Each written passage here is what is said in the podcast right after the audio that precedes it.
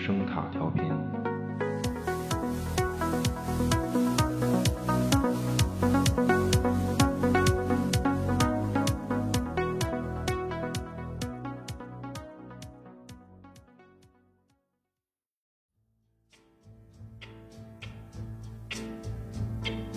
If you see me walking down the street and I start to cry each time we meet, walk on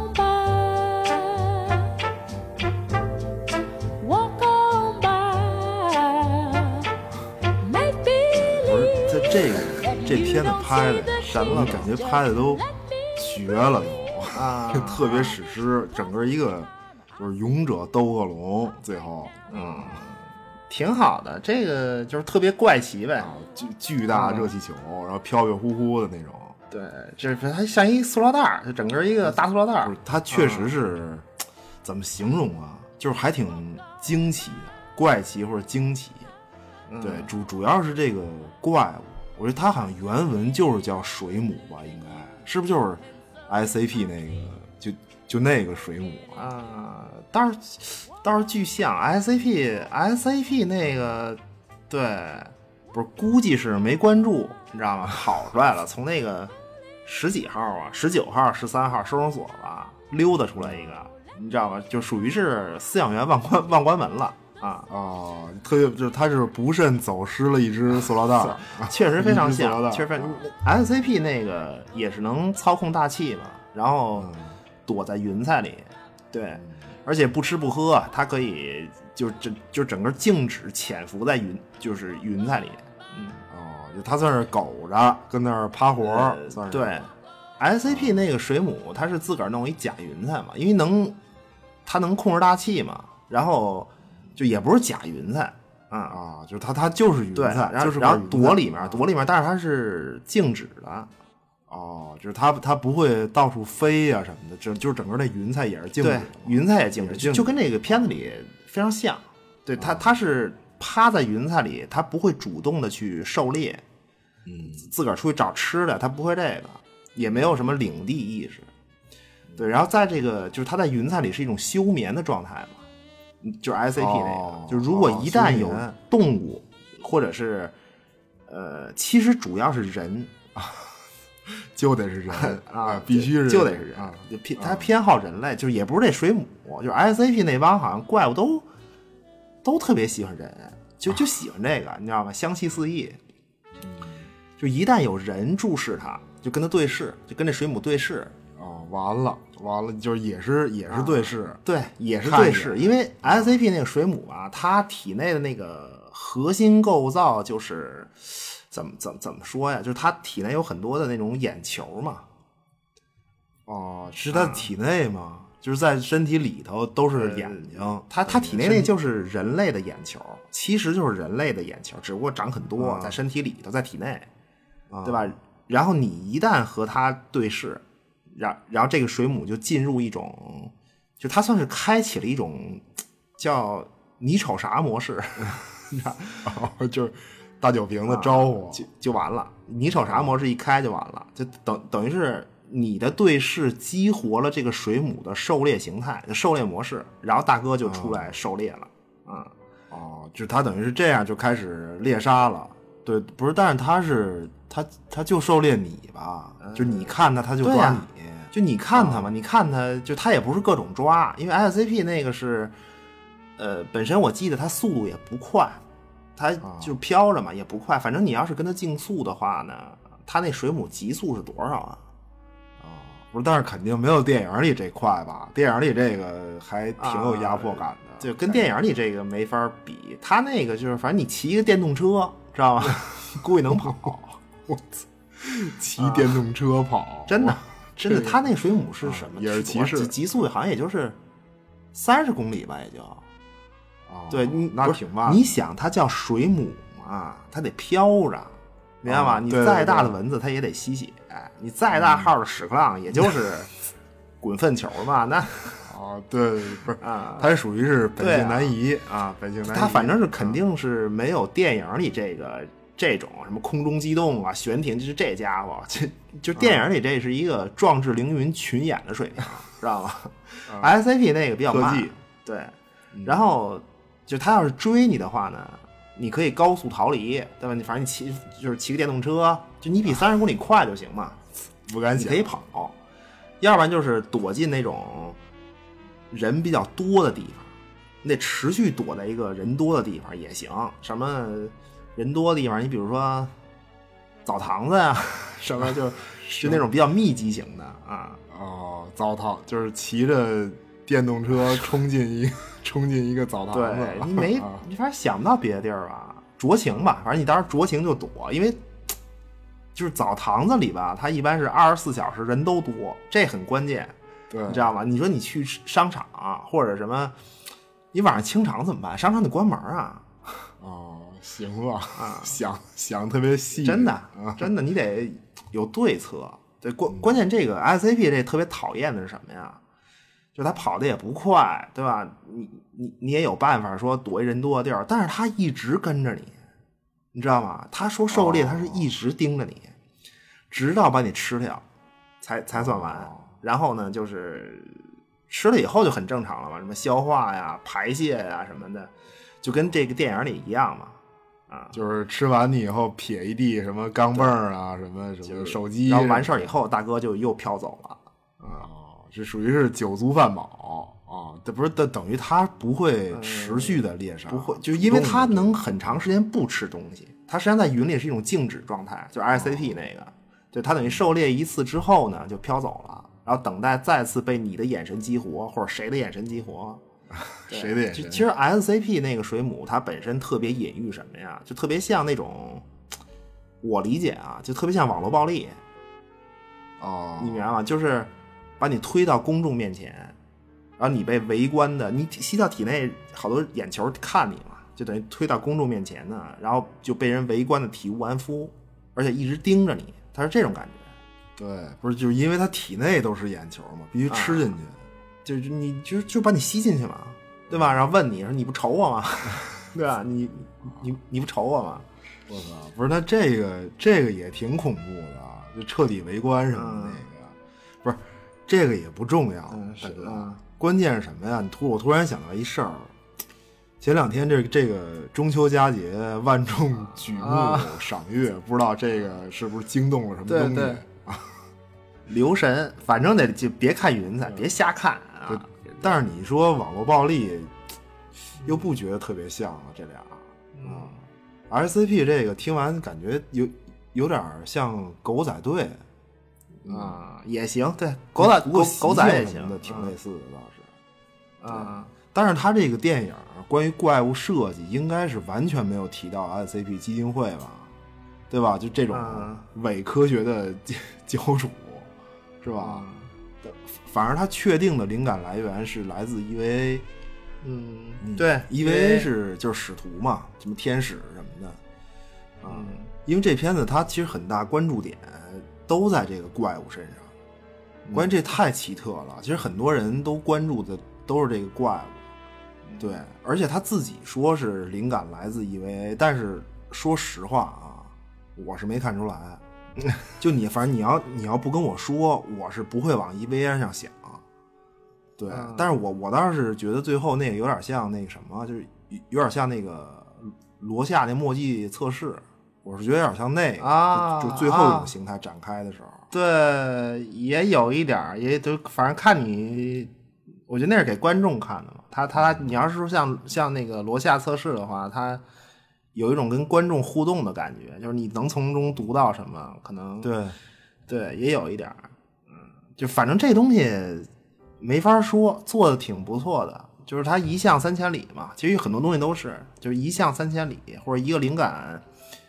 对，关键你说它来自 EVA 吧，这东西它引流，你知道吗？哦，行吧，对，但但是它电影本身呢，因为也是用宗教元素说说事儿的这么一个故事，而且他说的这个事儿吧，就反正也只能用宗教这个框架来展开和隐喻，嗯对，因为他的目的太宏大因为大，它很多的细节都得用宗教典故去支撑，用用一些宗教的对应的东西去支撑。对，所以反正你要说 EVA 倒是可以理解。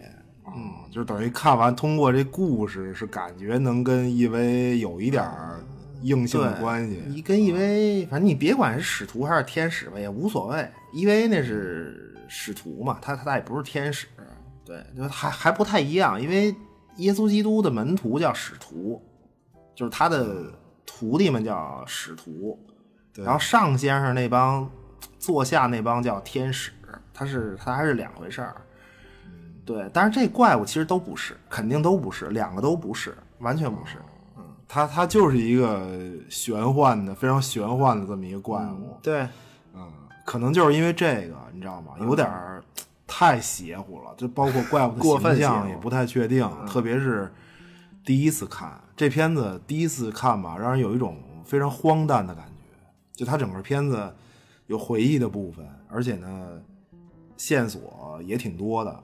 我第一遍都没看完，说实话，就它的节奏啊什么的，就是一下就懵了嘛。对，一上来懵了。就反正第一遍看的时候，体验不是太好，它不不是特别吸引我。第一遍看的时候，而且你说现在豆瓣评分过期了吗？应该应该没过吧？应该六六点几吧，六点九吧，六还是六点，这个评分也合适，也合就不会再高了。嗯，对，因为。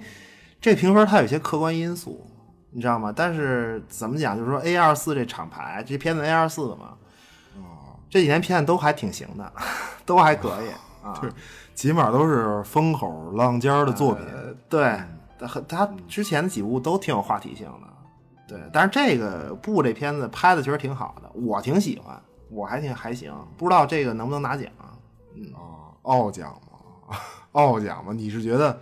你是觉得能能奔奖去？有可能，有有可以。那还不是艾美奖风骚陪跑了啊？这你啊，这个然后陪跑那个是是是鱿鱼游戏拿了一男主，还是还还有什么别的呀？没仔细看，反正拿了一男主，是是吗？就这个我操惊了！陪跑我不惊，但是鱿鱼游戏那个啊，我理解可能是不是因为市场好啊？可能还是因为什么呀？啊。不知道，反正风骚陪跑也不意外，他不是头一回了。因为咱咱们说过嘛，你绝你绝命给奖就行了。风骚那个确实也没好成那个样对。但是我操，由于游戏是因为是原创吗？还是新新 IP 啊？还是什么呀？那风骚的编剧起码应该有奖吧？对啊，对吧？那就没有吗？无所谓，我应该是不是大哥了？咱怎么突然 不是？突然切换成一个老一下就改成这个八卦节目了，不是？说回来，说回来啊，嗯，布这片子不错，不错，这是要说什么来着？打岔。对，因为本身这片子也关注很久了，之前就一直在关注。我记得咱们之前那期提过这个，因为当时没看到，但是期望很高，也很期待。对，说回头要做一下嘛。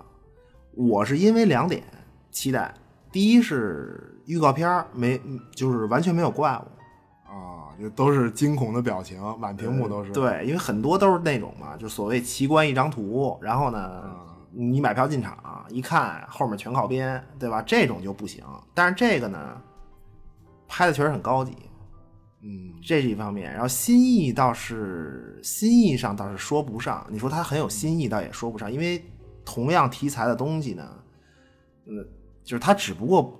不是科幻的形式，就其同样题材，别的片子它只不过不是科幻，但是也有同样的效果。你比如那个什么呀？突然一想，你就比较有代表性的吧。嗯，一步之遥记得吗？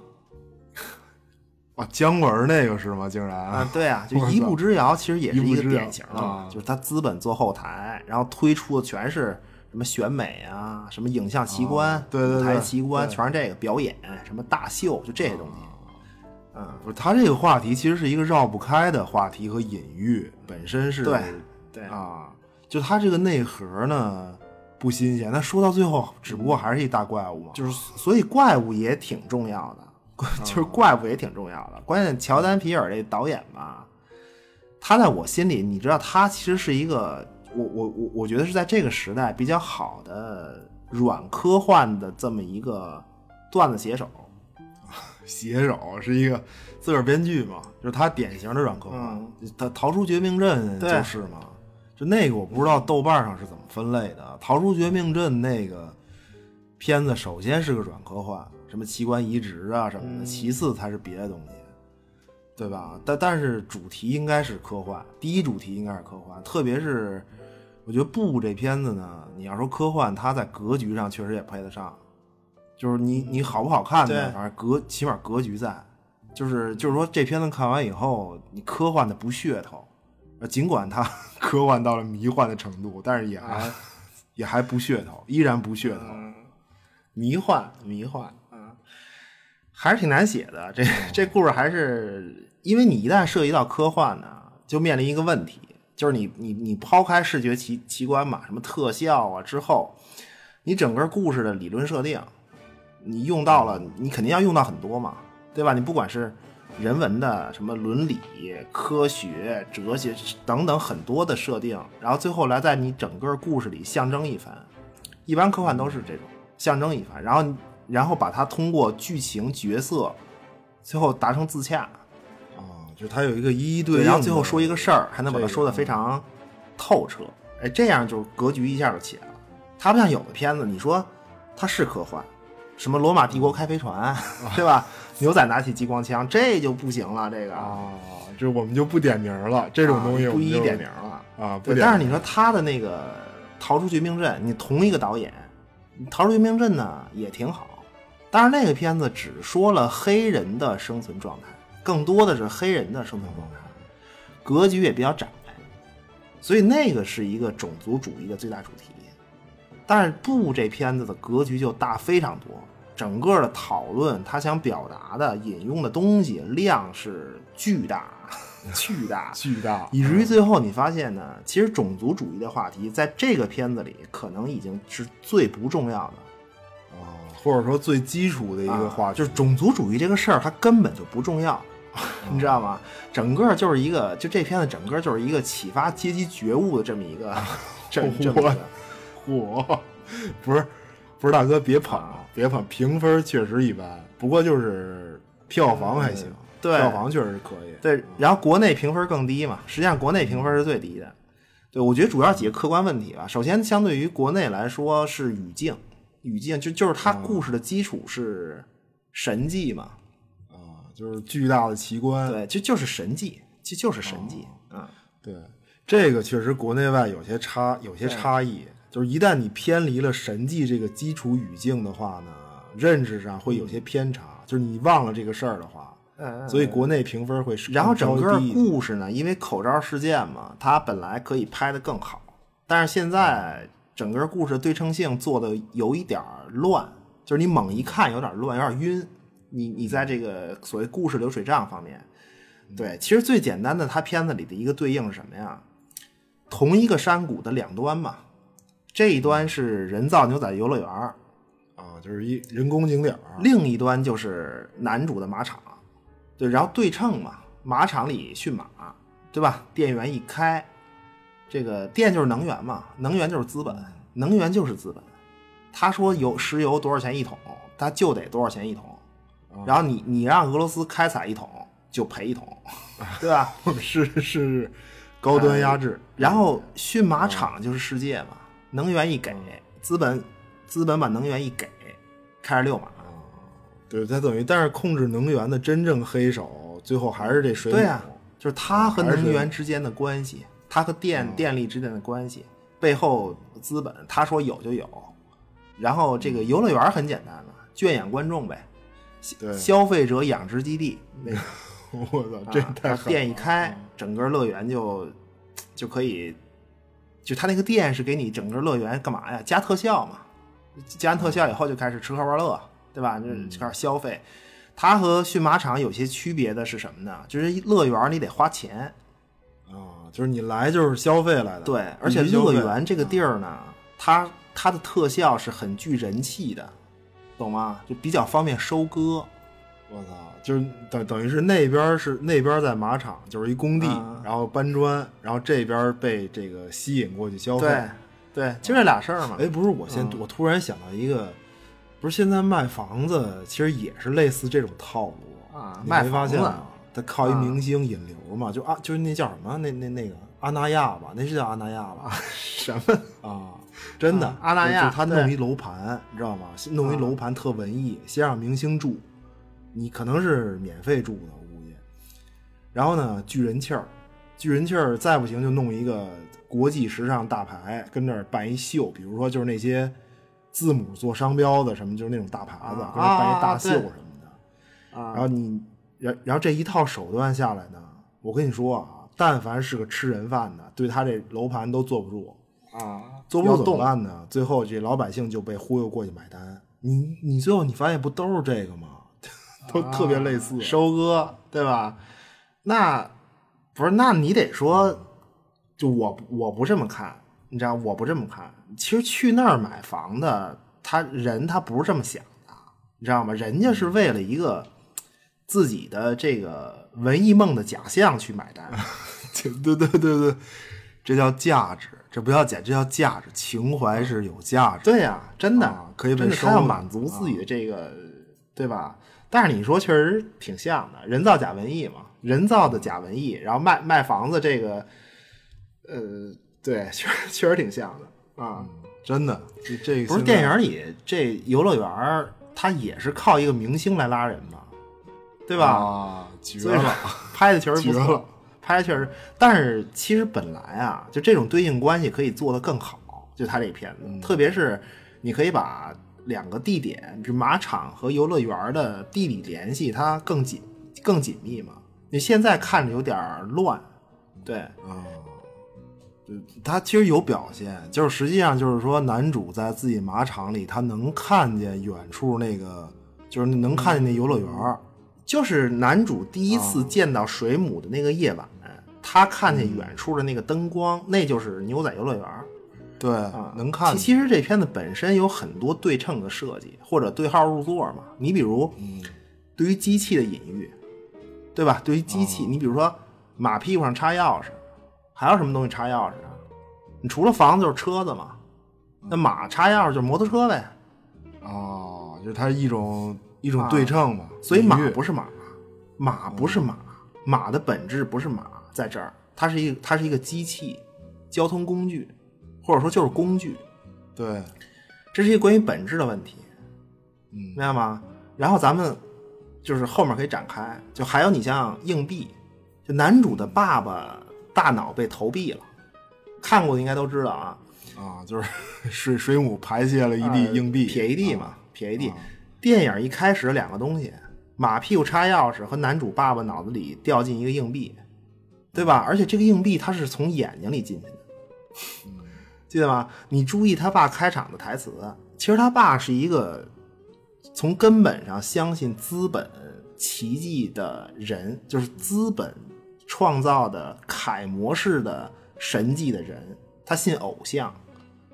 明白吗？他实际上他那台词在说他信一个资本设立的偶像。他说：“哎呀，孩子，咱们呀，认认真真的养马，认认真真的干活，然后呢，他们就能让咱们演戏，就是当明星嘛。然后咱们就升级了。啊，就是以后就不再养马。对，大爷说、我提升了自己，我就行了。就我他他为什么有这种在体制内奋斗的想法，在一个资本体制内奋斗的想法？因为他说嘛，他台词里说嘛，他说，实际上他是像别的人一样，就是有别的人就是这么提升的。对，那那实际上就是本身就是一个神话，我们要像谁谁谁一样好好的对，闷头像别的人，像像谁谁谁一样。啊对，所以他的眼睛里只盯在资本神话上。嗯，明白吗？就这个意思特别好。其实这个片子，就你说它关于遗忘、情感，关于抗争，也没抗争什么，对吧？等等这些意义，其实说到底，这个片子是一个提醒你本质的问题，它更像一个纪录片，它提醒了你本质，明白吗？现实或者说残酷，它是这么一个曝光，它不关于什么遗忘，它不也不抗争，抗嗯根本不抗争。所以电影一开始这个 马屁股插钥匙，它是机器，它的本质是一个机器。那么男主的爸爸也是一个机器，对吧？什么东西要投币呀、早年间电话、自动贩卖机，还有什么？就是他们那个游乐场里那景啊，哦，就是那那个照相机嘛，就是就实际上那个景是一个投币的照相机，投投币机的本质是给钱干活儿，我操，喂养对称啊给钱，马和摩托车，男主他爸和这个投币机，就就这种。哦，其其实他妹妹也是一个很重要的对称角色，但是好像是说他妹很多戏是被删掉了吗，还是怎么着啊？就没用对对，但是也够用了。妹妹的戏其实也够用了，她说的也很明，很很非常明白了。对，妹妹是很重要。对，其实妹妹和谁对称啊？妹妹她和牛仔乐园那老板，他俩是对称的，但是男主不不跟任何一个角色对称。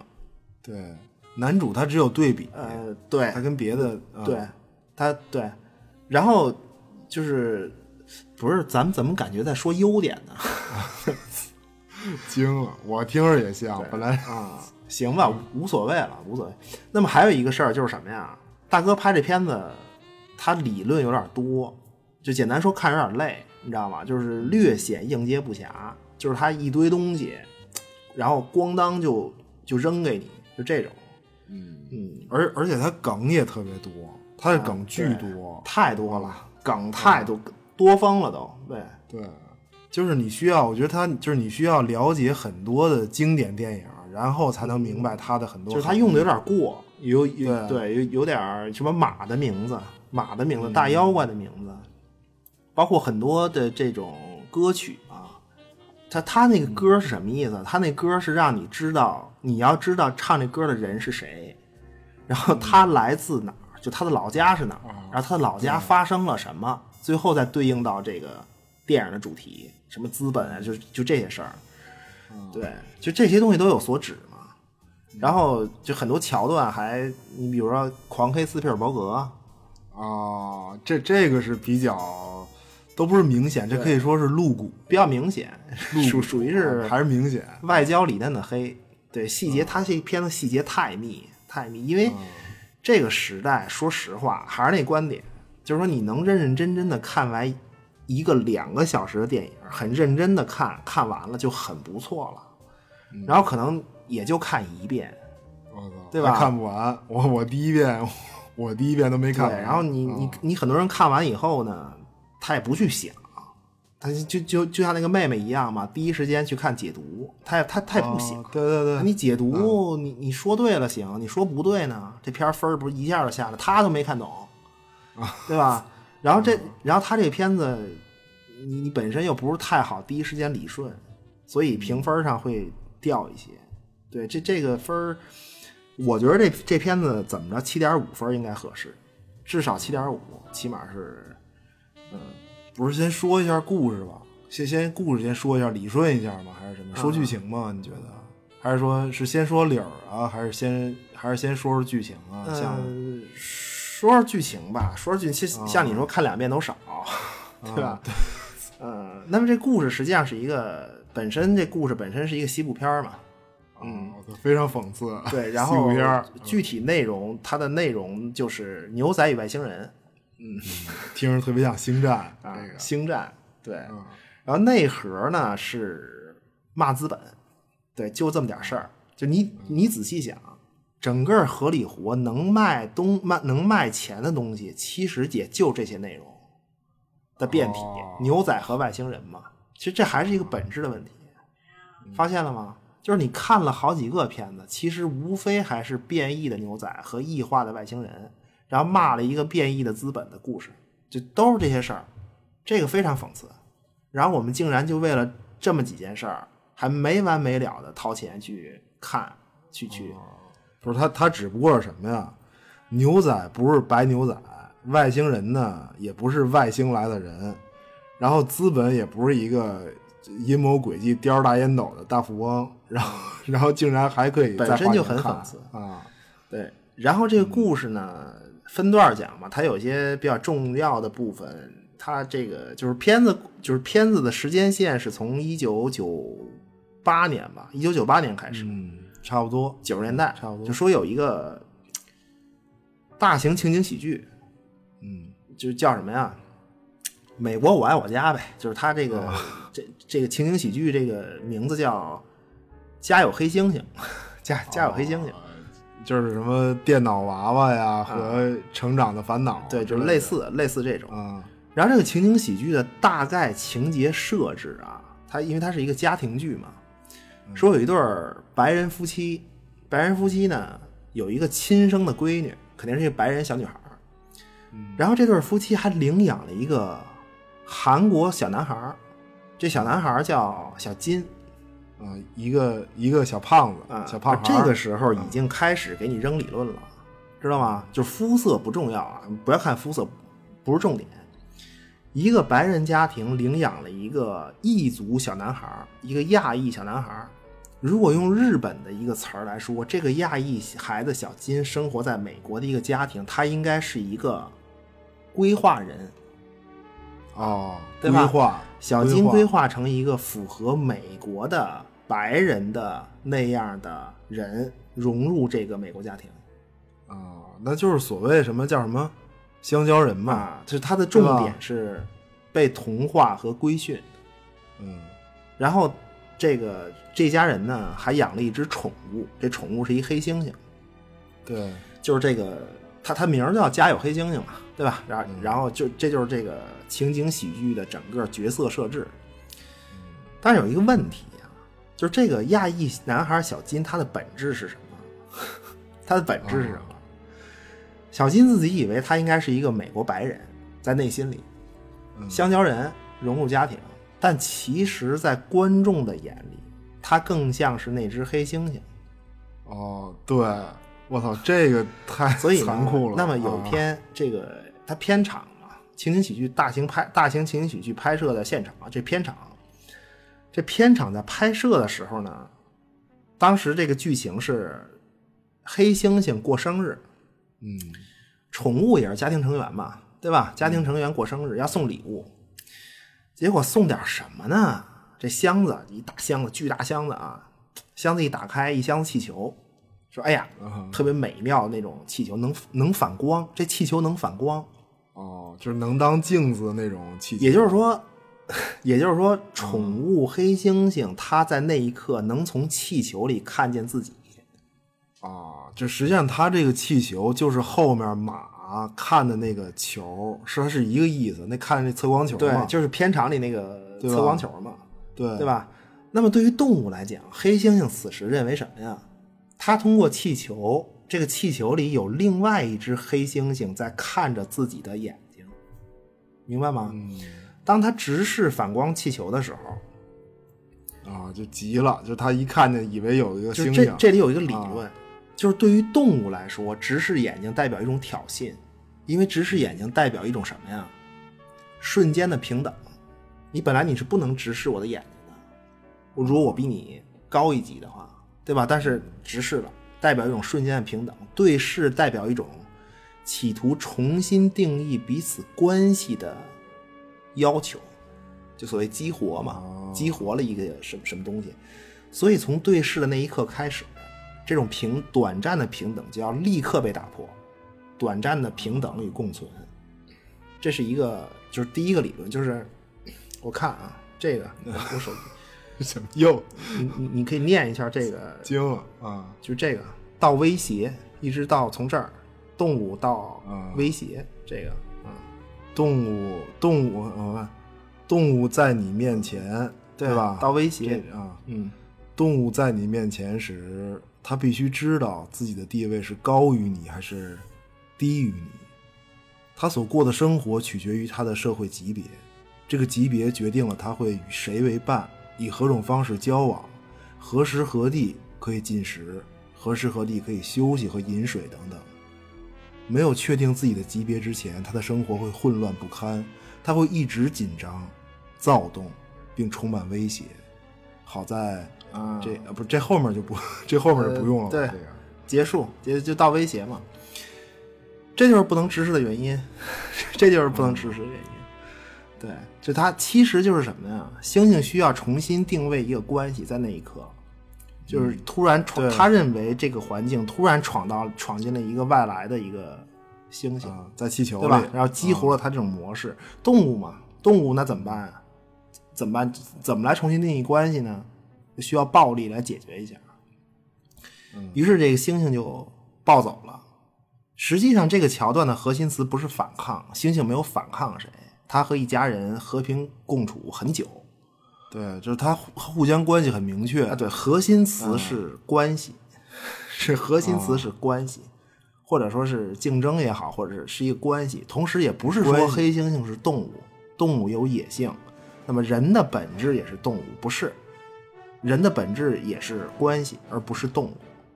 那么，当黑猩猩发狂，大杀四方，他把片场内所有能够看见眼睛的人，那肯定嘛，他见人就杀，就狂暴了，谁都盯着他看，那他他就挨个儿干呗。那么都干倒之后，这个时候呢，在整个过程当中，这个亚裔男孩小金他害怕，他躲在一个桌子底下瑟瑟发抖，啊，就是好汉好汉饶命，就是啊，啊，你不要过来，对吧？你你不要过来。那么此时呢，那么小金他没有看星星，他的眼睛在注视另外一个东西，就是舞台地板上有一只竖竖立的鞋，啊，就是孩子都惊了，说这个鞋竟然竖起来了有一个鞋嘛，就是它直立竖立的在这个地板上。小金一看，哎呀，此乃神迹也！大罗金仙显灵，啊对，就反正是神仙吧，就是就神仙。他说这个这不神了吗？对吧？就那这孩子他就被这个竖立的鞋深深吸引。此时空气是凝固的，小金也是凝固的，鞋他们也是凝固的。黑猩猩在桌子外的舞台上杀的简直血肉横飞。啊，就是都是慢动作，呃对，啊但是小金就认真的看鞋，被他吸引，就大哥凝固了。啊，被被震撼了，然后呢，当猩猩杀完或者制服了所有的人之后，他发现，他这个时候他发现桌子底下这小金。这时候因为小金凝固嘛，大哥凝固嘛，一直看鞋，所以他一直都没有动，没有做任何的动作。而且最重要的一点就是小金的眼睛，因为他桌子底下嘛，桌子上有桌布，桌布耷拉下来，桌布遮挡了小金的眼睛。就是这猩猩看见小金的同时，又看不见他的眼睛，而且小金又没有动。对，哎，此时黑猩猩一看四周，哎，恢复了理智，因为他跟这个小金本身是同事关系嘛，一直在这个剧组，他他们俩关系本来就是好朋友。嗯，那么现在呢，看不见眼睛，这小金又不动，所以所以说明什么呢？最后没有重新定义彼此关系的必要，所以星星就平静了。那么那么就当这个黑猩猩要走过去跟小金干什么？要碰拳，他要碰拳来确认一下我们的关系是不是还像往常一样。就碰拳表示友好的时候呢，警察赶来，一枪，黑猩猩毙命。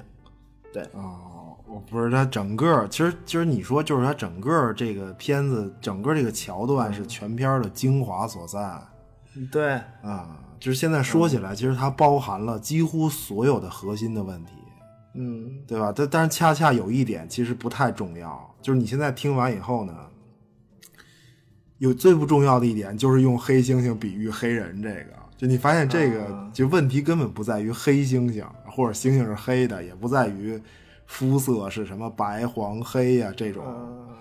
对，黑猩猩可以是任何人，黑猩猩可以是任何肤色的任何人，而且他这一段的核心呢，不是黑猩猩，其实他这一段的核心是亚裔男孩小金，他是核心，就所有的东西都是为了说他，明白吗？首先，小金就想了，他看的那个鞋，他就想了，啊，这这个鞋能保佑我，你想，就因为这个鞋它能立起来。哦能立起来让我注意到这个鞋，那一定是神仙给他立的嘛，神迹嘛，对吧？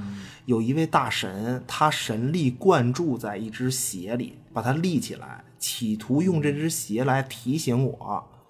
看那鞋说啊，就说兄弟看我不要动，不要动 就是对吧？要凝固，要凝固，所以最后啊他才逃过一劫，这是小金认为的。嗯，那么小金说：“为什么这个神大神要把这鞋竖起来提醒我呢？最后只有我活下来了呢？”那结论很简单嘛。于是小金说：“那我是天选之人，我是特殊的，嗯，对吧？那其次呢，小金和猩猩碰拳是猩猩伸的手，因为猩猩认为看不见小新的眼睛，对吧？所以呢，代表小金是认同之前的关系的，于是伸手确认。如果你看过《人猿星球》，特别是新版的那个，哦，那频繁碰手，对，那频繁那么小金伸手回应碰拳，代表他认同之前的这种屈从的关系，或者认同之前的关系，代表认同。核心词是认同、同意这种关系，对吧？是这个意思。那但是同样碰手的镜头对应斯皮尔伯格的 E.T. 嘛，那里面是两个物种之间的平等并列和美好未来的共存。对，其实 E.T. 说的是美苏并存，应该是美对好，当时那已经是，对它主要是平等嘛，它主要其实那个 E.T. 主要是平等，等于等于这片子彻底黑了一把斯皮尔伯格，也确实该黑。就你想，这人斯皮尔伯格这种人拍科幻，他妈那片子一点性暗示都没有，那还能好得了啊？啊，嚯，我的天，真的，啊你不不黑等什么呢？你啊赤裸裸儿童神话故事嘛，就是。嗯，对吧？所以最后就告诉你，就这个布这片子就告诉你，平等并存是没有的，只有一方的屈服，才是文明进步的前提，我才是智力秩序建立的前提。嗯，就那么最后呢，黑猩猩被总是最后一步才赶到的警察 一枪毙命，就就完了，没用了，黑猩猩没用了。我操，不是，警察永远是最后才到，经典模式就是该死都死完了，最后啊最后对对对最后出现，你知道吗？警察警察永远最后，反正处处都在黑，处处都啊在黑那些经典的套路。嗯对，然后黑猩猩必须死嘛，因为它的作用结束了，把小金这个对被驯服的关系妥协的角色说明的很彻底。其实，在内心深处，我们都是小金，知道吗？他可能更特殊一点，他是明星，但但更深层次里，我们都是小金。对，明白吧？而且他是一种被假神迹感召，认为自己是天选之人的自我欺骗中妥协的。啊，然后然后星星的作用就完了，就死了。嗯，整个第一段里面就很多细节，我操，就是很丰满，你知道吗？就对很丰满。就是你单看，其实他这片子吧，你包括像刚才咱说这一段也是，他每段故事都特别好。但是我发现，就是说很多人他看这片子焦点最后落在一个，就一个是大水母，还有一个就是鞋。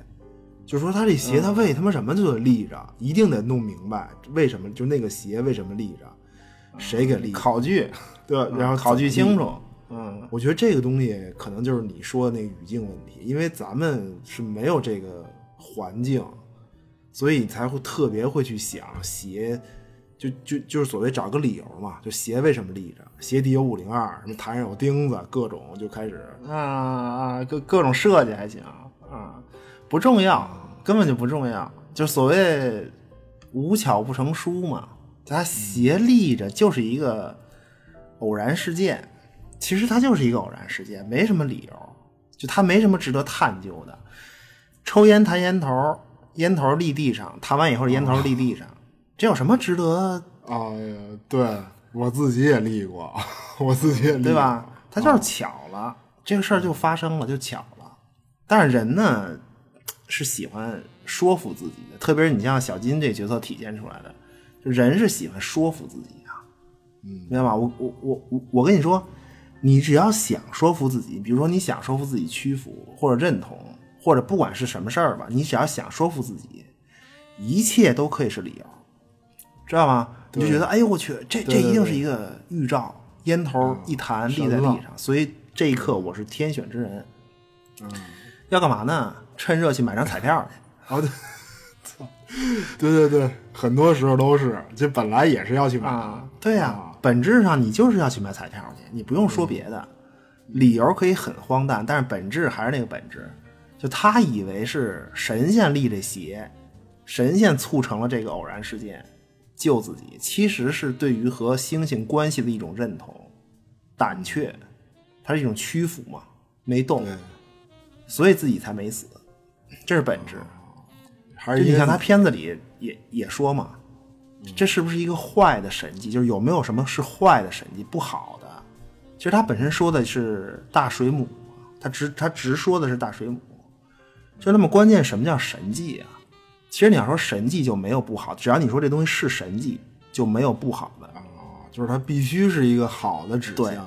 如你在那个语境里，它就是这样。如果你如果让你觉得这个东西它不是好的神迹，那它就是假神迹。就那就不是那就不是神迹的。对，这就是语境嘛。神迹的意思是指特指上先生，上先生通过耶稣这个人，在人间，呃，他传达神力，用神通注入给耶稣注入神力，让耶稣用神通，用一些神通展示一些神通，然后呢，给人以启示。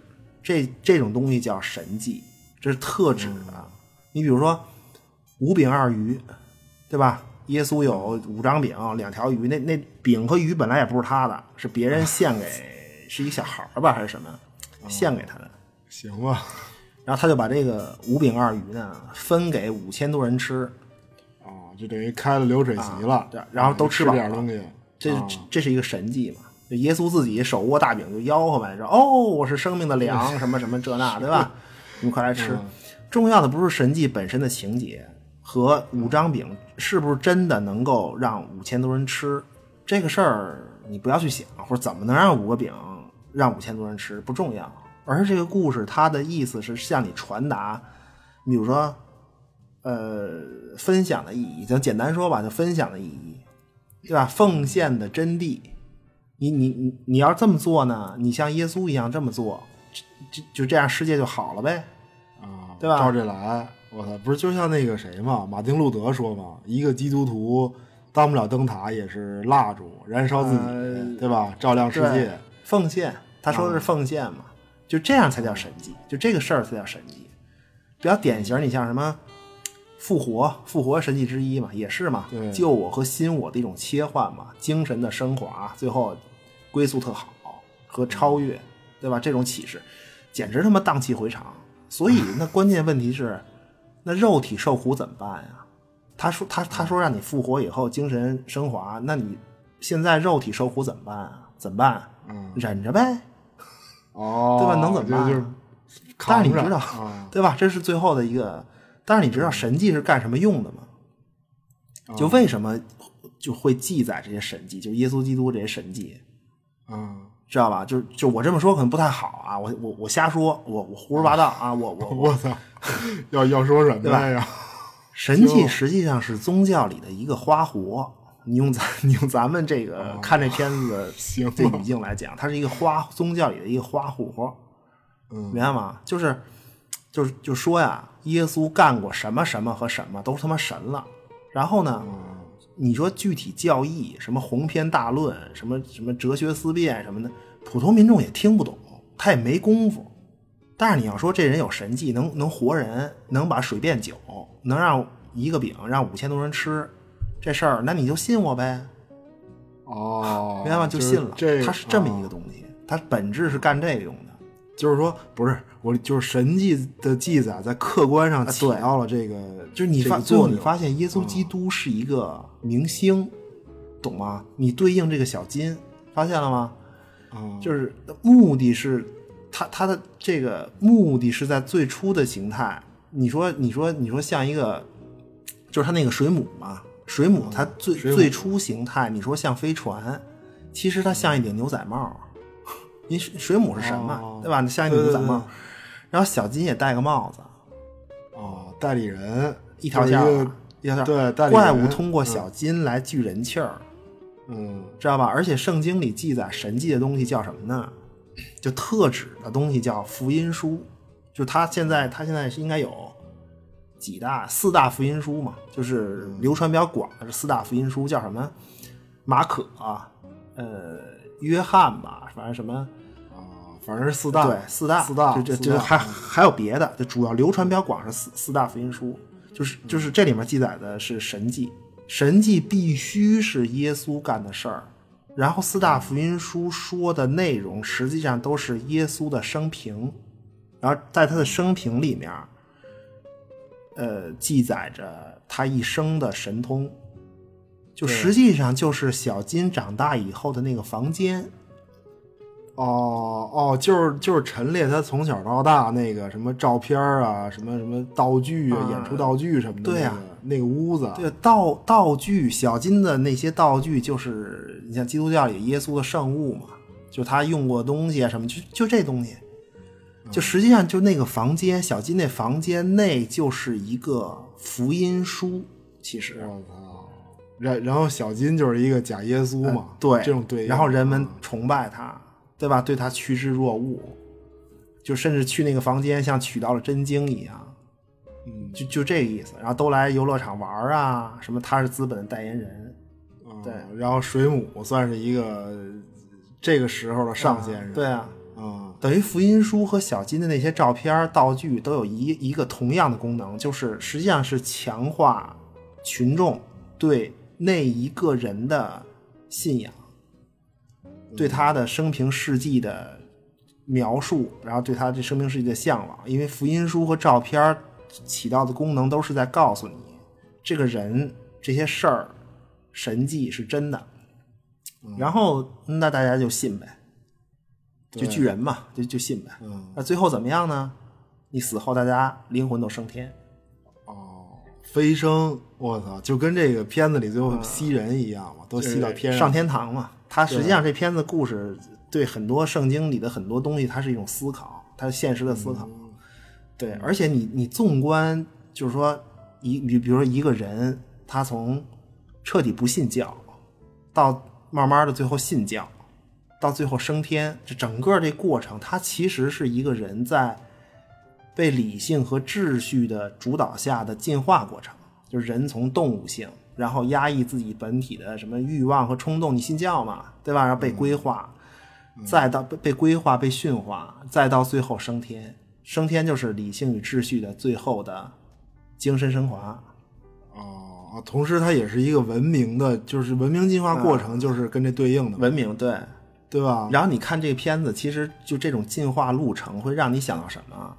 二零零一漫游太空，啊、我操！其实我是看那星星，我想到那个二零零一的那星星看星星，有星星就是、啊就是就是有对对有有星星就、啊就是二零零一啊，也、啊也行。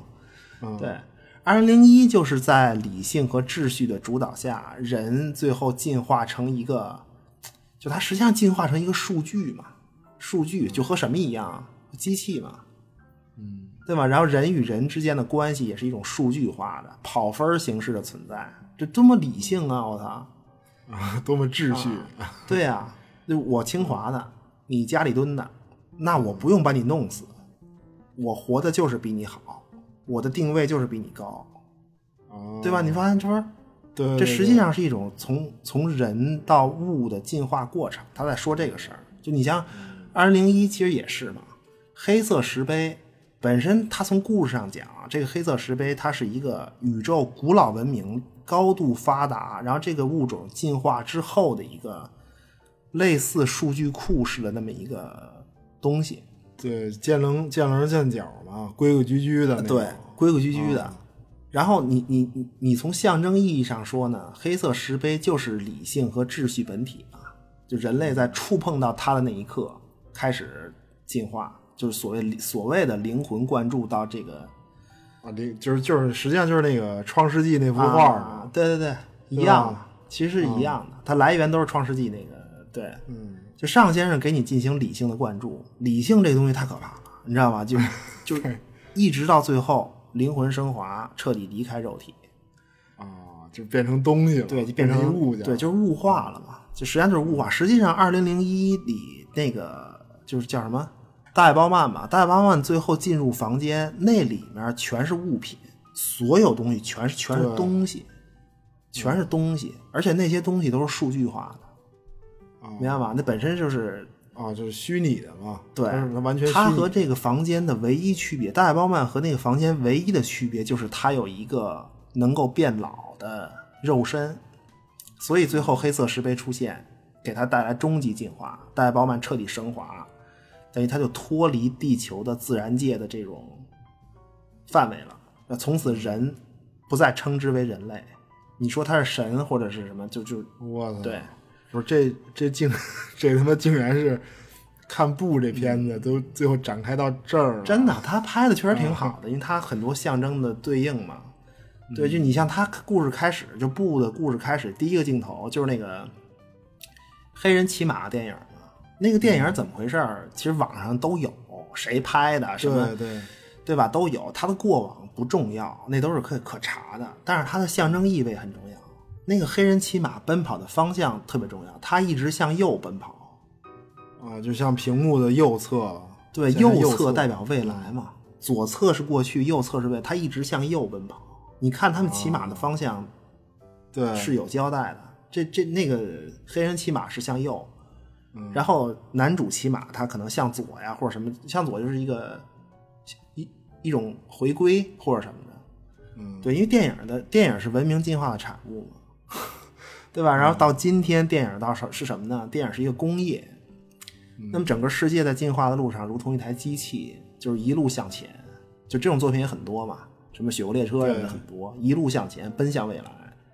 然后我们人呢，是这台机器上的螺丝钉，啊，就是我要我要做一颗螺丝钉，所谓工具人儿嘛，它不是一个细谈，它你就是工具，人不重要，对，就是一个数据化的物件儿。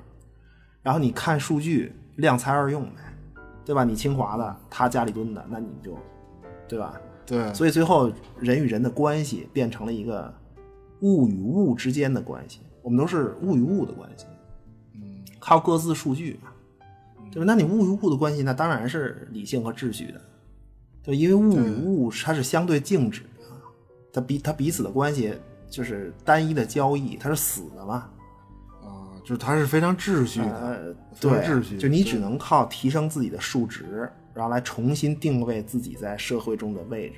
你两座楼，你比如两座楼，它俩的关系是你比它高，你厉害，而不是你你把那楼压塌了，然后你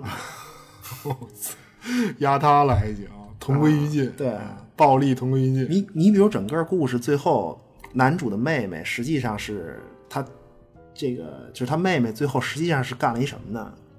实际上是拉了一剧组，然后拉一剧组要拍片儿，把这大水母拍下来。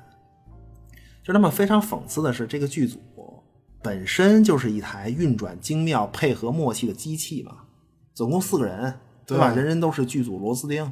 然后男主不说啊，男主是演员。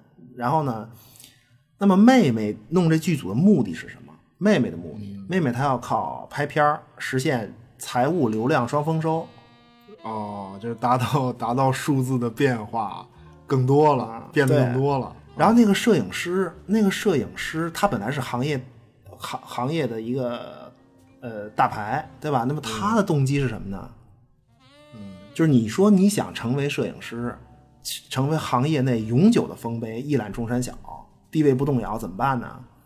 你不能把同行都弄死了，对吧？多不理性，所以怎么办呢？惊了，他就要远离这个电脑动画假奇观，去亲自干点别的同行没干过的事儿，就是亲自拍真的奇观，最后你就行业头牌，永不动摇哦，就等于他最后死也死在这上面啊！对，这是他的动机，拍这个他的动机就是这个，拍真的。嗯 然后那个算什么呀？就是厂工吧，啊，设对，就就是那个电器商店那孩子，他最初的动机是是欲望，就偷窥欲，窥视的欲望。说什么？你 你说你家能看外星人？说啊，这还了得了？哦，就是他啊，最初就是一个看热闹的，但是最后呢，真的面对大水母真相，其实他也不知道自己要干嘛。你看到了这个真相，你也不知道要干嘛，因为这个厂工他就是一个纯粹的螺丝钉。你螺丝钉怎么能有自己的意义呢？你有什么意义啊？意义属于你的团队，工资单才属于你。工资条给张工资条就干活，就这个厂啊工第一次，你看这厂工第一次出现的时候，就已经特别好的说明人是物化的嘛，对吧？男主的妹妹在超市看见员工的工牌儿，就知道他是什么，他是他叫什么，你不用跟他交流，只只有东西才带标签儿嘛，就其实实际上这意思。不是他，实际上厂工是一个就是企业忠实的工具人，他是、啊就是在那一刻他说的全都是在超市的时候都说的都是企业的话，是他是是个 A 人，大哥是一 A 人，对，不是他也是资本代理人吧，就算什么问你办卡吗？问你上门吗？什么就是所有的人都被训练的服服帖帖的，每一个人，嗯，这除了男主吧，就反正除了男主，然后最后呢，他们这四个人的拍片小分队配合的亲密无间，就是一台为了达到拍片的目的而运作的机器，啊，就是每个零件之间都特别和对，就是谐它，物与物之间运作很秩序嘛，对吧？但是只有人与人之间才是唯一活性的关系，才有不可思议的力量和变化。于是就是你看男主，最后你看男主，他的底层动机、拍片的目的都是人与人的情感，比如和父亲的、和对。妹妹的，但曝光父亲死亡的真相，这是这是男主的动机，就他是发起人，包括为了成就妹妹自我牺牲，或者为了救妹妹都行，自我牺牲。然后神性来自于神性，呃，是神性来自于人性嘛，所以只有男主的行为最后才称得上真正的神迹。故事结束，啊，节目结束了我还行，不是，所以除了男主都是这个奴隶，就是文明的奴隶或者秩序的奴隶，只有男主是一个不屈的斗士，最后也没活。对他，啊他是这样。就这个片子是一个揭示本质，向你展示像纪录片儿嘛，就他向你向你向你展示异化的这么一故事。他通过展示我们现在所有的人所每一个人的生存状态，来向你展示异化。就是我们他描述的是我们所有人的生存状态，而且你也谈不到反抗，你没什么反抗的，别装，你反谁呀、对吧？什么意思呢？就是人被奴役，就就是这个状态，就是它实际上是一种人被奴役是一种商品的异化嘛。什么叫商品？用于交换的人的劳动的产品叫商品。就是产品是产品才是商品。对，所以劳动力本身不应该是用于交换的商品，对吧？但是不言而喻，劳动力现在肯定是啊，对，肯定是嘛，这不就是 必须是异化吗？实际上是自由的缺失嘛。就那么我们现在生活的本质就是出卖劳动力，上班儿，嗯，对吧？为什么有这种异化呢？因为我们不占有生产资料，我们和生产资料分割了。我我们没有，你不占有生产资料，那我们就没有劳动产品，我们只能出卖劳动力。啊，就是只能被奴役，甘心情对啊。反正 奴役就是别说那么难听，对吧？反正就你比如说，男主的父亲有一个养马场，对吧？他他说的都对应都非常好，把理论有一个养马场，那么他的父亲呢是这个养家庭养马场的老板，这是一个小的家庭企业，所以他的父亲作为老板，那么他占有生产资料，生产资料就是马和场地，啊，记住啊，他马个场地。所以男主的妹妹说：“说我呀，这台词说嘛，他说他妹妹说我呀，本来九岁的时候就应该有一匹马，但是父亲拿走了哦做生意去了。哦，他实际上是在说这个事儿，就生产资料的这个事儿。对呀、被掠夺了。实际上他他，你说这些台词，他他为什么要有这些台词呢？他就是这意思嘛。男主为什么执着于保护自己的马？他卖马还要将来赎回来，因为他看透了本质。他说：“我如果把马卖了，比如像他爸一样干特棒，对吧？最后不养马了，把马彻底把马马场盘出去，只只去当演员，那你就彻底成为资本的彻底奴隶，你的自由为零。明白吗？那男主就说嘛，说我如果把马卖了，那我就和生产资料彻底割裂。啊，怎么办呢？然后就变成一个只能出卖劳动力的奴隶，就这意思。你给我钱有什么用啊？你把马卖了，你给我钱有什么用？你拿着钱只能更深的进入到那个资本设计的奴役循环中去嘛，对吧？你资本也不要你钱，他不会刻意要你钱，因为这个游戏设计的很明白，钱最后总是会回到资本的手里，因为他有花活，他要的只是你的花活啊，压榨你，压榨你到一定年龄，干不动就滚蛋呗，对吧？那于是妹妹就说嘛，她说妹妹说我九岁的时候应该有匹马，但是被我爸拿走了，就说白了就是我就没马了呗，没有生产资料。所以妹妹是一个什么人？你非常明显，妹妹是一个只能出卖自己的这么一个人。就是你看妹妹和哥哥的区别在于什么呀？妹妹是一个特别会的人，啊，对吧？她非常会在社会上如何对，二爷说话插标卖首嘛，如何在社会上推销自己，实际上就是上赶着求人家赶紧他妈奴役我。啊，就是求求你了，这商量好压榨一下。对呀、你他哥哥在乎他哥哥在乎马，实际上是是实际上是在保护自己仅剩的那点儿自由。我操，对，否则那你你要连这都没有的话，你生产的产品，你工你在工厂上班生产的产品不是你的，那是资本的。就是就是谁谁占有生产资料，生产这产品是谁的，和你的自由占有你的自由。马博士绝对靠谱马真的博士，真的，你看为什么所有的新技术出来，刚出来的时候都是那种混乱的群雄割据式的爆发呀？其实它的本质是什么呢？是新的技术转化为新的生产资料。这种新的生产资料在刚开始的时候分配是混乱的，因为它以前不是生产资料。对明白吗？对，对吧？你比如互联网刚开始，没有人认为它是一个生产资料。啊，可以，就是它它是一个新的生产资料，所以大家要抢夺一番占有权。对啊，抢夺一番嘛。嗯，所以他这个片子，就是他，我操，我就没法说，确实很多点都挺挺拍的挺挺用心的，而且他还出，而且还出现了一个问题，就如果回到开始的桥段，就是人的本质是什么？就我们看到一个黑猩猩它暴走，所以人的本质就是畜生，对吗？不是你你别你别这个什么压迫太厉害，就是要不是要不然人人急了也咬人，并不是。人是理性的动物啊，所以人的本质是什么呀？绝对不是动物啊，而是理性。人的本质是理性，哇塞，所以这个，所以理性决定了秩序，就我们选择了秩序，秩序就是人与人之间的关系。于是我们最终从他人的身上才能找到自己的本质，就从就是一种关系嘛。就马博士说的特别好，人才是人的本质。什么意思呢？人的本质是人的真正共同体，明白吗？所以人的本质是我们当下这种生产关系和社会联系，这是我们的本质。什么他妈动物啊？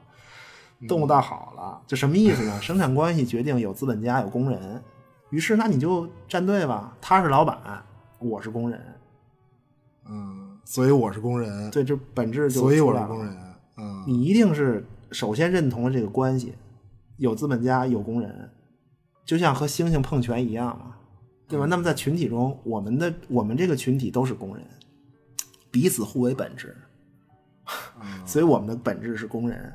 我操，以社会群体，然后他，然后他是奴隶主，我是奴隶，认同这关系，那么你就自己找吧，这就是，对吧？其实你周围的每一个人都是客观的你自己，就是你的本质。对，我们都处在当下的生产关系里，你逃脱不了。这片子就 反不是，反正绝对不能是动物，咱不能是动物，就是一零件儿嘛，就是一个物化的零件儿。啊，行吧，所以电影其实一开始就告诉你，一把钥匙和一个硬币，一个插在马屁股上，一个掉进人的脑子里，这就是关系的本质嘛。马是马场的工具，对于人马和人的关系，你就是他马是工具，人是资本的一台投币机，就你你为我钱，我干活嘛。于是世界的本质就是一个养马场，我们是马，资本家是驯马的，资本是驯马的，然后，呃，资资本家占有我们，我们什么他们都不占有，只有锁链，对吧？我们是马，资本驯马，然后资本家占有我们，资本控制资本家，我们什么都不占有。哎呦我的天哪！啊 什么什么都没有，我一无所有，啊，但是有一个问题，世界的本质是这样，人的本质也如此。那资本本身它不会让你意识到这个真相，或者不会深切的感受到这种残酷。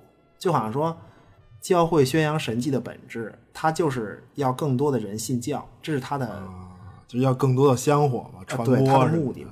但是他不能直说呀，他他肯定不会直接告诉你。资资本说说朋友们来过来集合，被我压榨一下，就是每天每天早上九点集合被压榨，不可能嘛？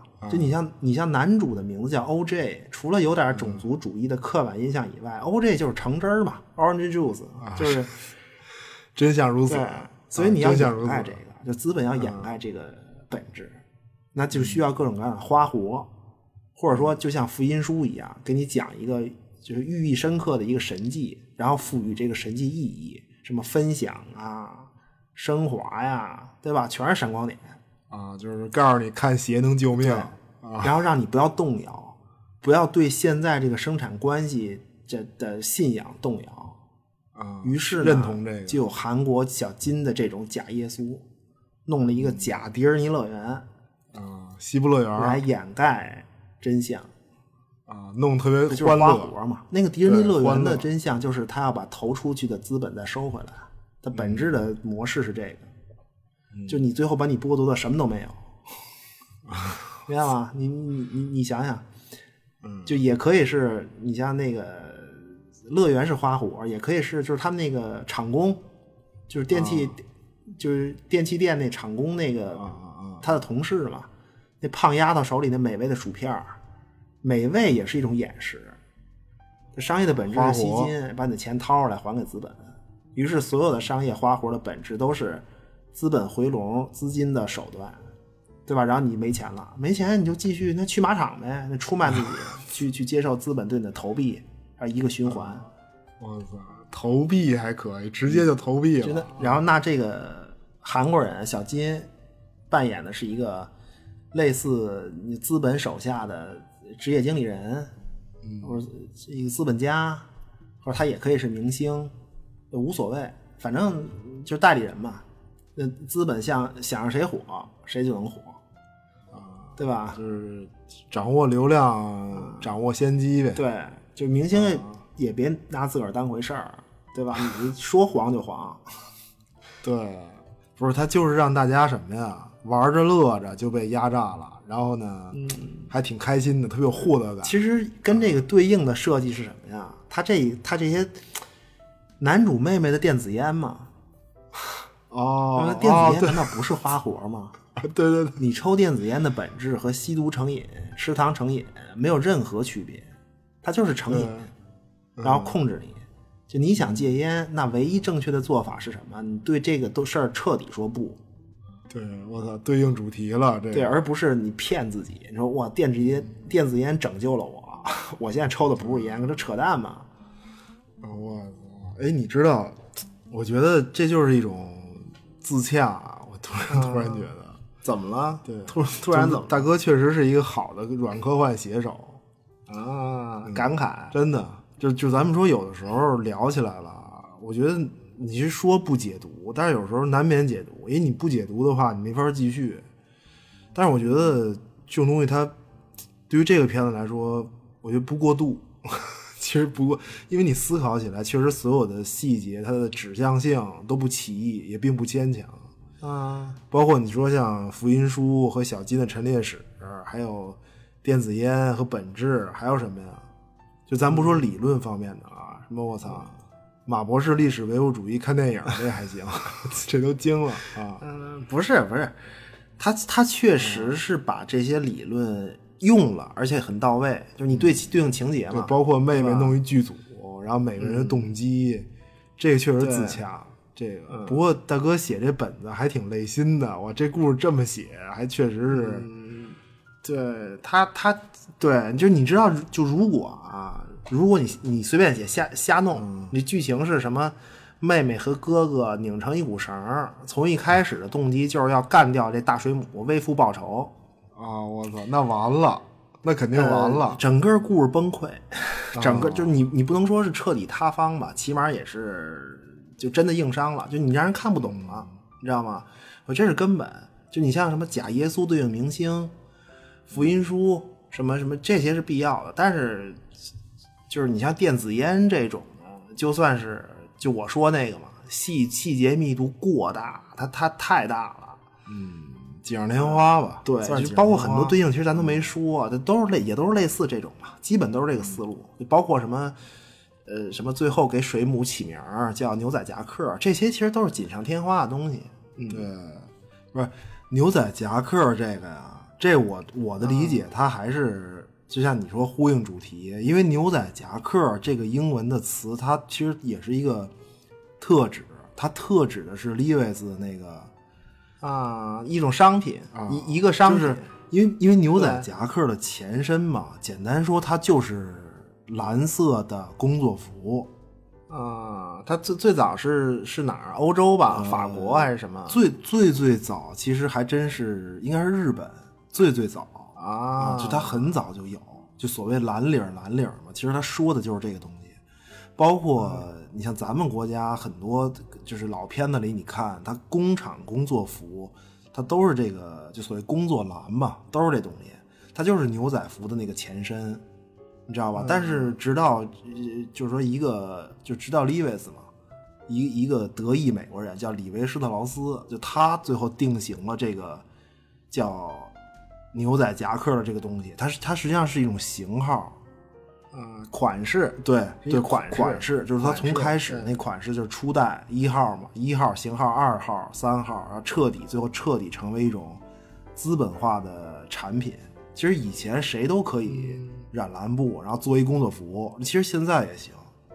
但是你你染的那个就不能叫牛仔夹克，啊，就因为你你不是 Levi's，对，你不是 Levi's 这个东西，其实你细说起来，它本身也是一个时尚神话嘛。你你觉你觉得穿上一件夹克就能就能怎么着啊？啊，出出去送水，没人敢拦我，出水，对吧？这也不能夹克。啊，就是它一种品牌信仰嘛。啊，对它它有一种品牌信仰在里边，对信仰，对，你就我我穿的是 Levi's，就就这个，对，而而且呢，确实也是没有任何一种商品能如此代表美国。就这个东西，它又商业，你像可乐什么都是后来的了嘛。这牛仔夹克是最早的，牛仔裤、牛仔夹克，又商业又工业，还又知识产权。你知道知识产权本身就是一种垄断嘛，资本垄断。对啊，对对对，因为因为这个，你像电影里其实它对应的也是，你牛仔夹克这个名字最最开始来自一只大地上自由奔跑的马，它叫牛仔夹克。结果这马被水母给吸走了，给给剥夺了以后呢，然后这水母被叫做牛仔夹克，啊，对对对，成知识产权了，专专属又标签又进化，然后用的也是特别合适，一种一种渐进的工业化的感觉，确实挺好的。这个对，不就就是这种细节太多了，你你要不然你说你你目的不是为了让人很快的看懂吗？你何必 有点儿、对？但是你说如果就是说他这故事啊，但如果他这故事是妹妹组了一个以拯救世界、打败水母为己任的小分队，就人人的目的都是为打败水母，也不行；打败牛仔夹克也不行，因为你你不是说历史唯物主义吗？对吧？行吧，真真唯物主义，真的，你你对应到现在，你可不就是历史唯物主义吗？就是你只能是曝光所谓的真相，然后一切照旧。啊。对对你你反正是这样啊。鲁迅先生看书说字里行间都是吃人，你吃人不吃人的不知道，但是字里行间确实都是什么呀？就是你能看到的是什么？就是地主消灭奴隶主，反正要不然就是资本家消灭地主，哦，真是一个对吧这种或者就不是纵向消灭，就是横向消灭呗，横向排挤，一个地主灭了另一个地主，啊但但是总得有个地主，啊，反正所以那个厂工才那么茫然的问嘛，他最后不是问嘛，说咱咱这是不是拯救世界？咱干这事儿，对你们跟我说说。啊然后所，但是所有人都不置可否嘛。啊，没什么用，都啊，不是？那你觉得最后这妹妹算是杀了水母吧？你你觉得对于一种隐喻如此细碎的片子，那那咱这么说吧，你杀了水母，你觉得这个就是说它整个最后这个结尾算是一个什么呀？嗯因为它隐因为它隐喻很多嘛。其实水母死不死不重要，他死、死不死根本就不重要，重要的是男主哥哥死了嘛。就这个真正的神迹的核心当事人和发起人死了，留下的只是一张照片儿和和和这种就就就一个电影嘛，一个纪录片儿嘛，对最后留下来。然后另一个死的很重要的是小金，就他后面情节就很顺理成章了嘛。就大小金大难不死，对吧？童星，然后长大了以后呢，继续演艺事业，然后弄了一牛仔乐园儿，啊，就自个儿当上老板了。文明进步了嘛，对吧？真实的西部风餐露宿，苦不堪言。然后现在呢，乐园建立，那你想体验西部生活吗？带上钱来西部乐园，对吧？有吃有喝，全家欢乐。就是那么，他这个乐园啊，其实最有意思的是名字叫什么？朱比特的宣言吧，叫什么？重点是朱比特。你记得二零零一里那个大卫鲍曼开飞船去那个巨大的黑色石碑那个地方是木星，也是木星哦。其实二零零一开始就对人的物化有铺垫，就是一开始电视采访，然后大卫就是那个采访大卫嘛，然后大卫说什么呀？电视台问他说说，哎呀，这三个科学家都跟休眠舱里，就这东西对身体是不是有什么伤害啊？啊，然后大卫说没事儿，没事儿，说他们在路上没用，到了目的地才有用，等于什么呀？等于拉了一船设备。哦，就是这科学家算是设，算是物件，算是一个物件。科科学家是物件，等于他一开始就是这种铺垫。然后飞船去木星嘛，木星飞船目的地是木星嘛，木星就是朱比特。啊，对。然后这个朱比特呢，是古罗马的主神。嗯，神王，神王。对你还有比比比古罗马更理性、更秩序的代表吗？更说明文明进化进程吗？我操，罗马法简直好家伙啊！不是，咱们这这期说的提到二零零一都是电影版啊，都是电影版，因为克拉克原著小说里那个目的地是土星，对，土卫八嘛，对，就小说里这个木木星只是一个弹弓效应的加速点，它不是目的地。但是电影里这个木星的目的地完全是他妈库布里克自己设计和修改的，明白吗？他是有用意的，大哥有企图，反正对吧？反反正人科，人家库布里克自己也不解读二零二零零一，幸亏留给了我们胡说八道的空间啊！不是，他这木星用的好啊，用的好，你不觉得吗？真的，我觉得用的好。你知道咱们的太岁？记得吗？太岁就是岁星嘛。所谓太岁就是岁星。你像现在一说都是什么干支纪年法，啊这是后来。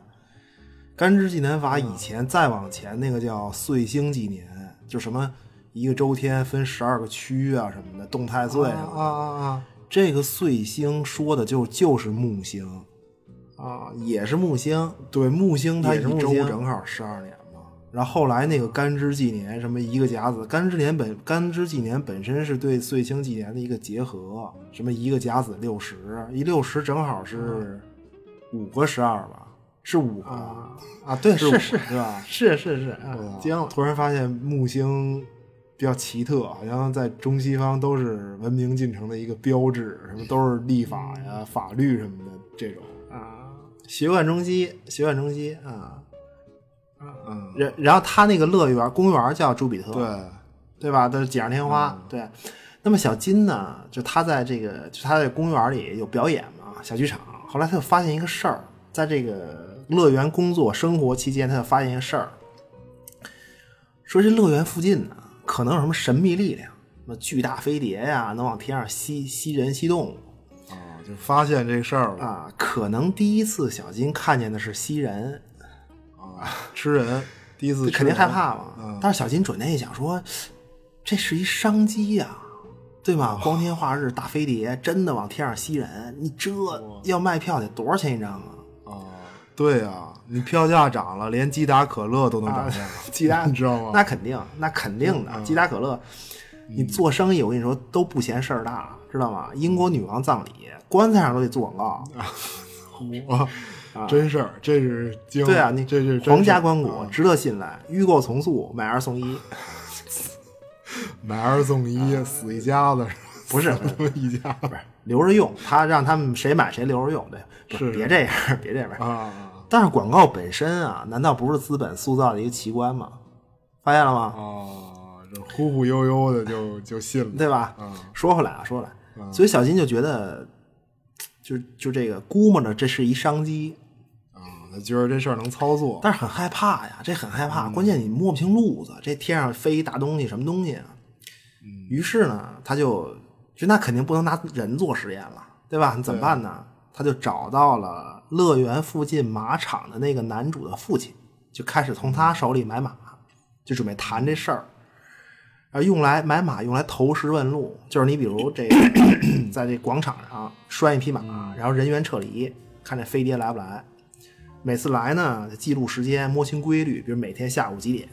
啊，不是，我就特别纳闷儿，他就没反应过来，这是一个每天定点儿喂饭的这么一个，就那也无所谓，反啊正他反正人家小金认为自己是天选之子嘛，对吧？那谁敢吃他呀？嗯对吧？他觉得自个儿能训练这大水母，非非常有自信。是优秀的驯兽师。所以呢，最后就实验几次，小金就心里就有底了，就找着规律了嘛。然后小金觉得时机成熟，可以策划一新表演。这表演的名字呢，叫叫小马升天，小马 就都准备好了，小票也卖了，对吧？小外套、刺绣，啊，弄演出服嘛，呃对，背后绣一巨大飞碟都弄好了。结果演出当天，大水母一看，嚯，场地里人头攒动啊，这岂不是收割的时刻来临了？啊，对，因为所有人都是来看这大飞碟的嘛，所以就对全吃，对吧？通吃。实际上他是在说这个，就是资本利用人的欲望来聚人嘛，收割。嗯，就你看电影是因为窥视的欲望，对吧？它它非对应非常好，包括薯片食欲啊等等。就是他一定要对，看，就那么小金肯定也就被吃了。嗯对，也完了，世界上从来都都不缺一个被资本操控的明星啊，一个被封杀了，还有许多追梦人嘛。嗯，比如还有谁呢？谁是追梦人？男主的妹妹，就他哦杀死水母是一个意外，但最终结果是这个妹妹的目的在自己的剧组用生命的为代价的情况下，终于达成了。哦，就等于他压榨了工作人员的生命，对他成功的拍下了水母照片和和电影。那么最后呢，整个和这张照片有关的这段历史的解说权和叙述权，最终落在妹妹一个人的手里。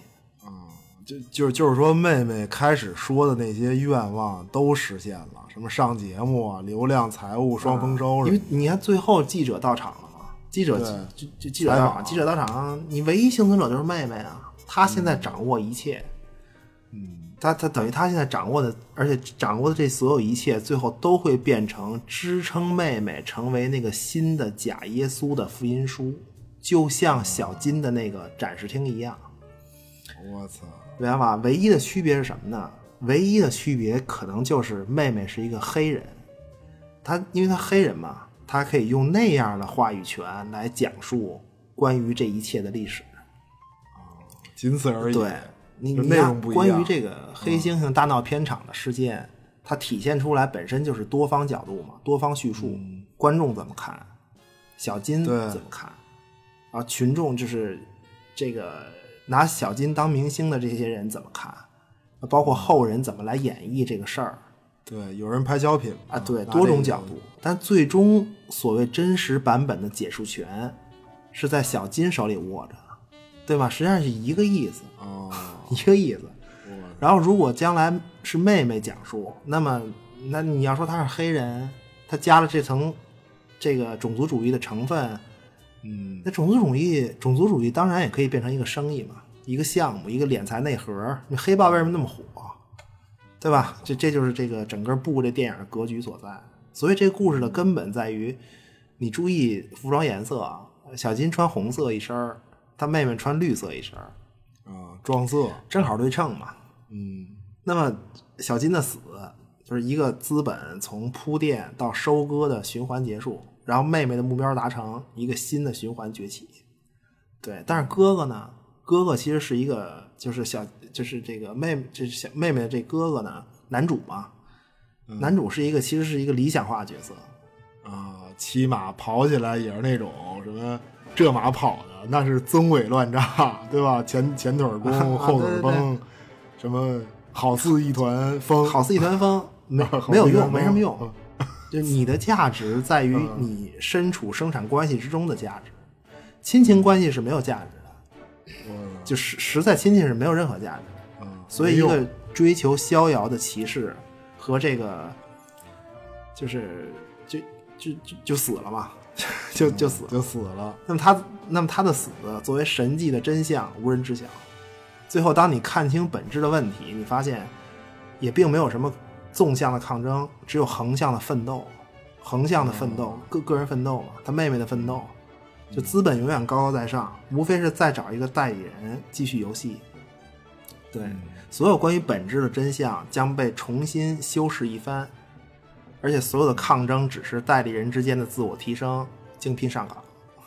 这挺牛，逼的。资本会去选择谁更强，找谁。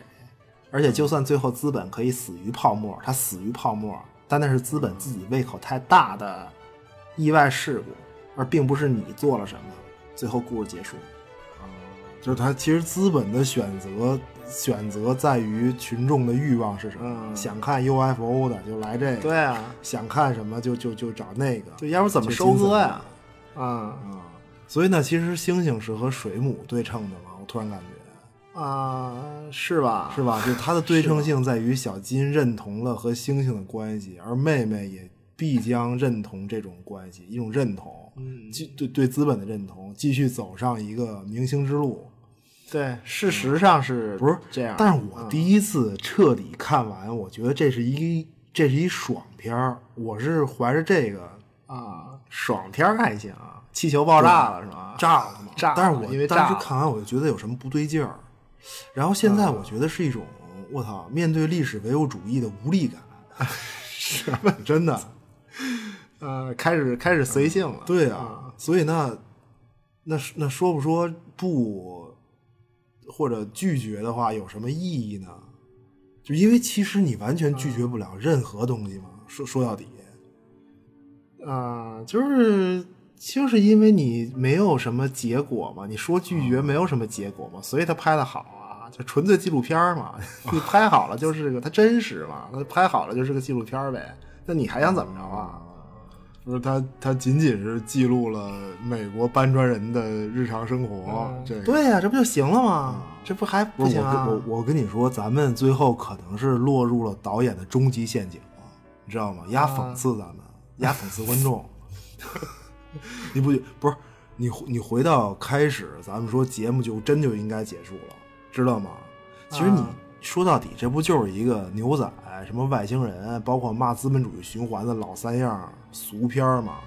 然后咱们竟然还坐这儿看这个，是是是是是，不是关键还讨论，还解读半天，费功夫，不如直接看大白鲨呢。大白鲨，你知道吗？还是、还得是斯皮尔伯格。我跟你说，最后大白鲨让那个氧气罐炸死了，更爽，又爽又动作，这这都那那你要是大白鲨的话，那这水母应该也得有续集吧？应该，对不对？啊也可以有续集嘛？你过那就转怪兽片儿呗，什么大白鲨、巨齿鲨还是什么呀？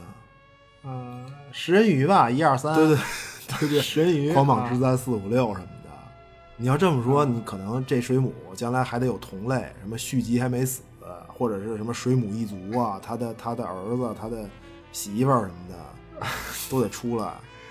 那就好家伙了嘛，那就是就是就是就是说，水母还有一巢穴，就水母的日常生活和前世今生，对吧？铁血战士七八九十，这个铁血战士，啊，真的，这不都这样吗？然后他们那星球什么样，对吧？我我我跟你说，其实很多 IP 啊，它为什么最后都趋同啊？都会给你弄这些什么前世今生，最后走入一个 IP 过度商业化开发的老路，它就是因为人的这种窥视欲望嘛，他就是要满足你这个。你比如说，很简单，你比如说龙妈他们家以前都有什么事儿啊？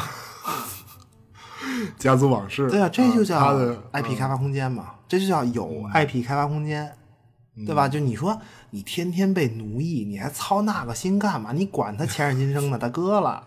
多余，是是是，不是？哎，那那其实，那你说风骚律师的本质，难道他不是利用这个？那他不、不也是这个产物吗？就是 IP 过度开发的产物，就是就是没过度。对那风骚律师，嗯，不是，那你什么意思？啊 所以，所以他妈风骚律师陪跑就是对的了，是吗，大哥？是啊？不是我不是啊，陪跑也无所谓啊，但是你不能输给他妈鱿鱼游戏呀、那韩国人可还能行吗？他都跟黑猩猩碰拳头那个货，你说 哎，你怎么你怎么骂街呢？啊，不是，本来嘛，你这我都急了。 Grandma, your generation believed in talk. Scared of the very steps in which you walked. Hey, father, listen to all that was said. Until depression set